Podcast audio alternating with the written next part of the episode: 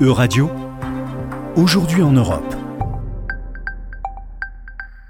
Bonjour à toutes et à tous, bonjour Félix. Ouvrons ce journal en revenant sur l'actualité ukrainienne, marquée par un nouveau discours de Vladimir Poutine qui annonce un nouveau risque d'escalade dans la guerre que Moscou mène en Ukraine. Bonjour à tous, bonjour Laura. Effectivement, Vladimir Poutine a commencé son discours par l'annonce de la tenue de référendum sur le rattachement à la Fédération de Russie de quatre régions ukrainiennes situées à l'est du pays. Le chef du Kremlin a ensuite annoncé la signature d'un décret directement applicable pour une mobilisation militaire partielle. Le ministère de la Défense annonçait dans la foulée que 300 000 réservistes seraient mis à disposition sans délai. Alors que la Russie mène l'offensive depuis février en Ukraine, Vladimir Poutine a tenté une nouvelle fois de présenter la situation de façon inversée, en accusant l'Occident de vouloir détruire la Russie. Une nouvelle escalade de tension alors que l'Ukraine connaît des succès euh, dans ses contre-offensives et regagne du terrain. Oui, effectivement, Laura, cette annonce de Vladimir Poutine est d'ailleurs dénoncée par beaucoup comme un aveu d'échec, comme l'a déclaré le secrétaire d'État de la Défense britannique Ben Wallace ce mercredi matin sur Twitter. De nombreuses réactions internationales ont suivi l'allocution, notamment pour dénoncer l'organisation de référendums dans les régions de l'Est de l'Ukraine. Rien de moins qu'une parodie pour Emmanuel Macron ou encore pour le chancelier allemand Olaf Scholz qui qualifiait ce mercredi les actes de Moscou comme des tentatives d'agression impérialiste que l'on veut ainsi maquiller, en appelant la Russie à retirer ses troupes.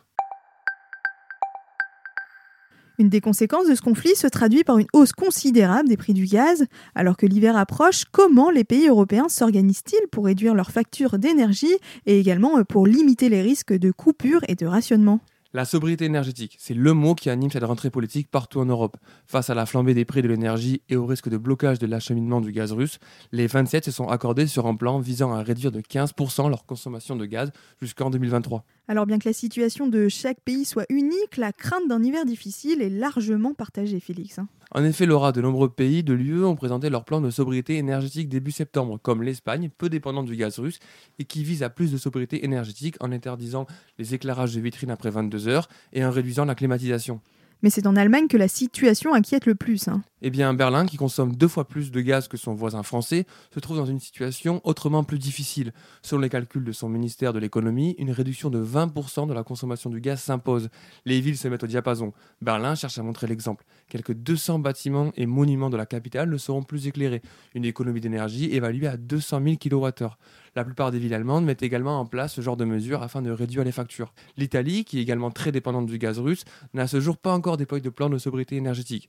Cela devrait être discuté après le résultat des élections législatives le 25 septembre. Et en France, une initiative inédite pour réduire les factures d'énergie, l'annonce de la fermeture d'une université deux semaines cet hiver passe mal. Avant même les annonces d'Emmanuel Macron et de la Commission européenne, plusieurs métropoles françaises avaient entamé des mesures d'économie d'énergie, notamment la réduction des éclairages publics ainsi que les limitations de chauffage dans les bâtiments publics.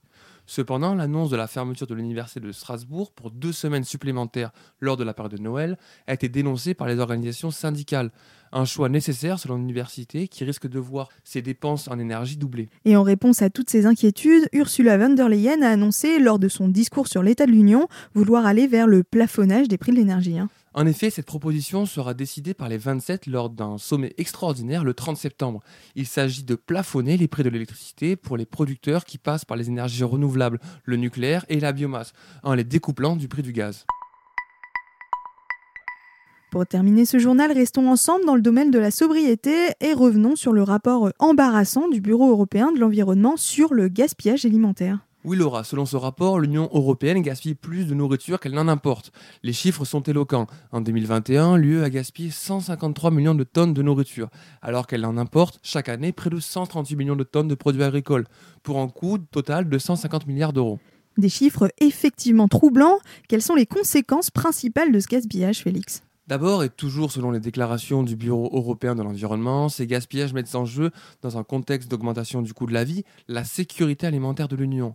Lutter contre ces gaspillages permettrait en outre de sauver 4,7 millions d'hectares de terres agricoles, mais aussi de réduire de 6% la totalité des émissions de gaz à effet de serre de l'Union et des réactions de l'Union euh, sont attendues. Hein.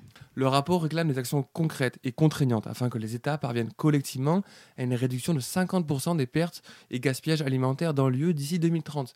La Commission européenne prévoit de fixer cette année des objectifs juridiquement contraignants relatifs aux déchets alimentaires, dont l'adoption formelle est prévue pour 2023. Merci Félix et merci à tous pour votre attention. C'était Aujourd'hui en Europe. À retrouver sur euradio.fr.